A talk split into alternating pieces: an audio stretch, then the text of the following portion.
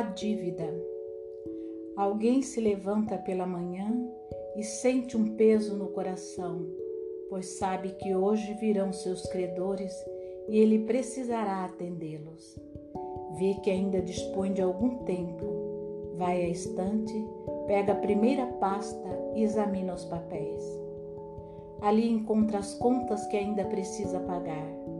Examina-as com atenção e verifica que no meio delas também existem algumas contas cobradas indevidamente, outras referentes a serviços prometidos, mas não prestados, e outras ainda de mercadorias encomendadas, mas não entregues. Ele pondera o que é justo e correto em cada caso e resolve prevenir-se contra cobranças indevidas. Então, fecha a pasta e pega uma segunda. Lá encontra registros de serviços pelos quais se julgava grandemente em dívida. Contudo, no final dos itens dessa longa lista constam observações como grátis, pago ou doado. Surgem dentro dele imagem de pessoas que lhe eram caras e queridas e seu coração se dilata e aquece. Então, fecha a segunda pasta e apanha a terceira.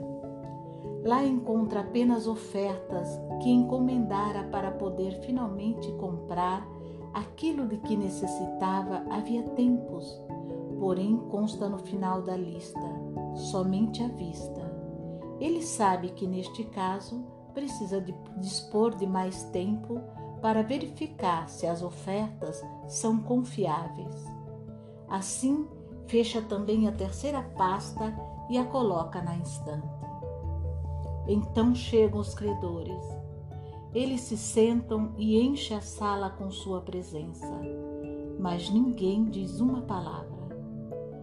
Vendo-os diante de si, ele se sente estranhamente leve como se de repente pudesse abarcar com a vista o que parecia tão confuso e experimenta em si a força com a qual pode e quer defrontar-se com eles.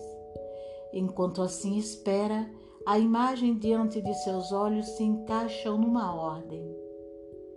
Sabe com segurança qual dos credores é o primeiro a ser atendido e quem deverá suceder-lhe comunica sua imagem aos credores, agradece-lhes por terem vindo e assegura que os atenderá no tempo devido.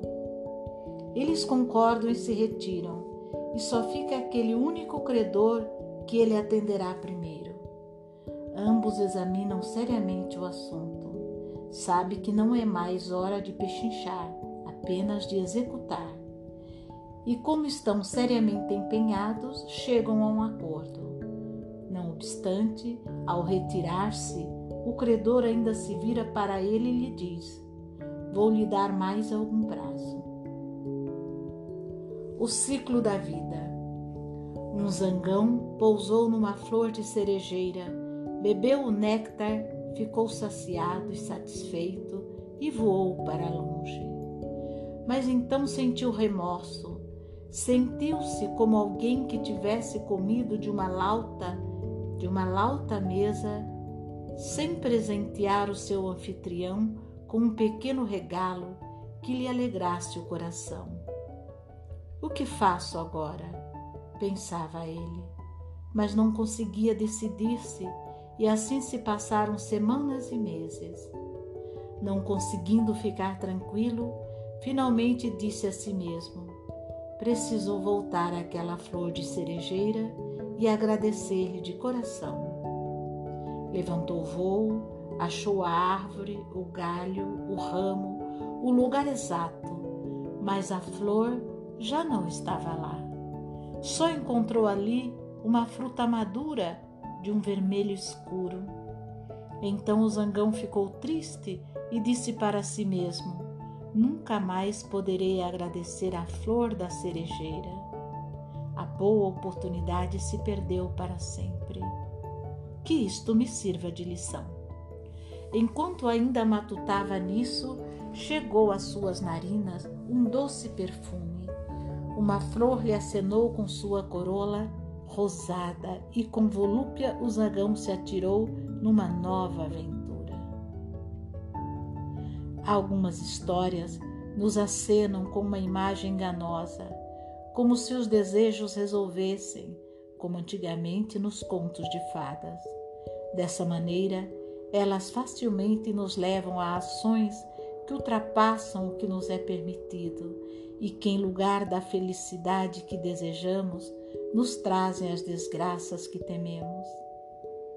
Onde essas imagens atuam, é útil contar esses contos com sobriedade, de modo que também neles os desejos conheçam limites e as ações presunçosas fracassem.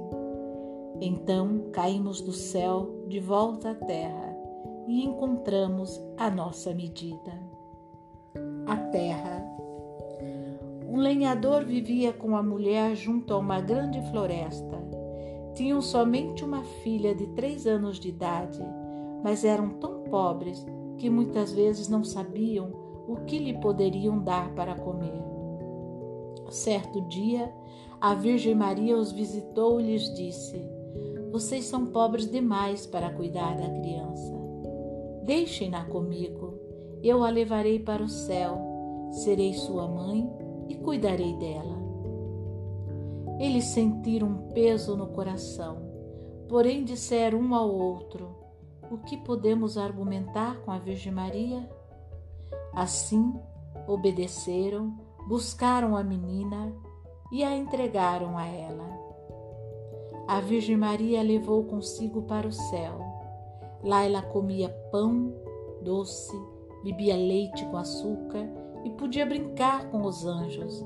Secretamente, porém, sentia saudade de seus pais e da bela terra. Quando a menina completou 14 anos, a Virgem Maria partiu de novo em viagem, pois também ela sentia saudades da terra. Chamou a menina e disse-lhe: Tome conta das chaves das treze portas do céu. Tome conta das chaves das treze portas do céu. Você pode abrir doze portas e contemplar a glória que reside nelas mas a décima terceira, a qual pertence esta chave pequena, está proibida para você. Cuide de não abri-la, senão acontecerá uma desgraça. E a menina prometeu: jamais entrarei na décima terceira sala. Quando a Virgem Maria partiu, a menina foi conhecer as moradas do céu. Cada dia abria uma porta, até que todas foram abertas por trás de cada uma se assentava um homem, um apóstolo cercado de grande esplendor, e a menina cada vez se alegrava com a bela visão. Só a porta proibida ainda permanecia fechada, e a menina ardia de desejo de saber o que se escondia por trás dela. Quando ficou sozinha, pensou: Agora estou completamente só e posso entrar, pois ninguém saberá se eu o fizer. Tomou a pequena chave, introduziu-a na fechadura e virou-a. Então a porta se escancarou e a menina foi atraída por um brilho dourado e resplandecente. Este devia ser o santuário mais secreto. A menina entrou na sala, tocou com o dedo o brilho resplandecente e estremeceu de gozo, como nunca lhe havia acontecido mas de repente lembrou-se da proibição da Virgem Maria. Retirou o dedo, precipitou-se para fora e tornou a fechar a porta. Porém, seu dedo ficara da cor do ouro. Tentou lavá-lo, mas por mais que o fizesse, não conseguiu limpar o ouro e assim esperou, com muito medo, o retorno da Virgem Maria. Ela, porém, demorou a voltar pois gostava da terra. Quando regressou ao céu, estava muito contente. Convocou os anjos e a menina e contou-lhes as novidades da terra. Lá as pessoas tinham agora umas caixas estranhas e só precisavam apertar um botão para ver tudo o que acontecia no mundo inteiro. Um dia, contou ela, viu dessa maneira uma mulher que se aventurara a seguir os gorilas da montanha. Isso era muito perigoso, mas os gorilas deixavam que ela se aproximasse deles. Um dia, um filhote chegou tão perto que ela pôde acariciar suas costas com os dedos e ele se deixou agradar. Depois, os nativos lhe trouxeram um bebê gorila que havia perdido seus pais. Ela o tomou como se fosse sua mãe, deu-lhe leite com açúcar para beber e o tratou tão bem que ele logo se recuperou. Mas, por mais que amasse o bebê alheio, percebeu que ele sentia falta dos outros gorilas. Por isso, quando foi de novo procurar os gorilas, levou consigo o bebê e o ofereceu ao bando. O gorila mais velho, quando viu, avançou rapidamente com grande alarido, arrancou-lhe o bebê dos braços, correu com ele de volta para o bando e o entregou a uma pequena fêmea que imediatamente o amamentou no peito. Porém, o macho não fez nenhum mal à mulher. Ela viu que o bebê gorila estava bem com seus companheiros e ficou contente. A Virgem Maria ainda contou muitas histórias e se esqueceu de perguntar pelas chaves. Porém, na manhã seguinte, mandou chamar a menina para devolvê-las. Para sondá-la, perguntou: Você realmente não entrou na décima terceira sala? Não, respondeu a menina. Você me proibiu de entrar lá. Então por que você está escondendo a mão atrás das costas? E ordenou-lhe: Mostre-me a outra mão. A menina ficou envergonhada, mas como não adiantava negar, puxou de trás das costas outra mão e mostrou o dedo dourado. Então a Virgem Maria suspirou e disse: Uma vez tem de acontecer. Então tirou sua luva branca e eis que também ela tinha um dedo dourado. Então disse a menina: Como você já conhece uma coisa, também vai conhecer outras todas.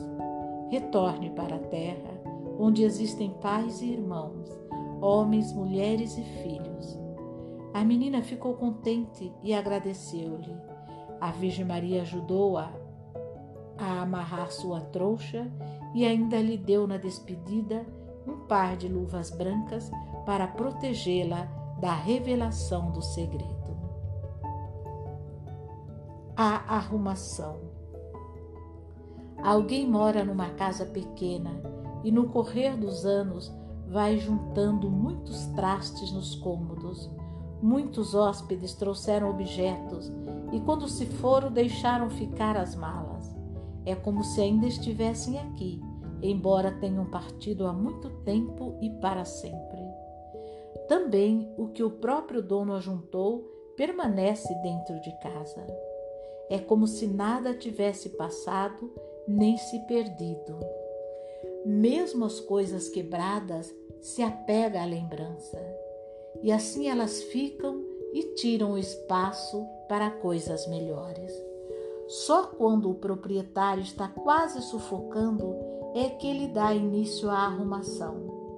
Começa pelos livros.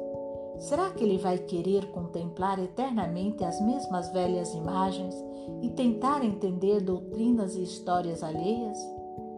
Assim, remove o que havia muito tempo estava liquidado e os cômodos ficam amplos e claros. Então abre as malas alheias e examina se ainda encontra algo utilizável. Aí descobre algumas preciosidades e as coloca à parte. O resto ele carrega para fora. Joga as velharias numa cova profunda, cobre-a cuidadosamente com terra e depois planta grama por cima. Existem histórias que são cercas. Elas comprimem e isolam. Quando nos acomodamos, elas nos proporcionam segurança mas quando queremos ir em frente, bloqueiam o nosso caminho. Histórias desse tipo nós próprios nos contamos, às vezes, e aí chamamos de recordações. Porém, muitas vezes nos contamos o que na época foi mal e nos feriu, mas não o que também nos libera. Então, a lembrança se torna uma amarra e a nossa liberdade de movimento fica reduzida.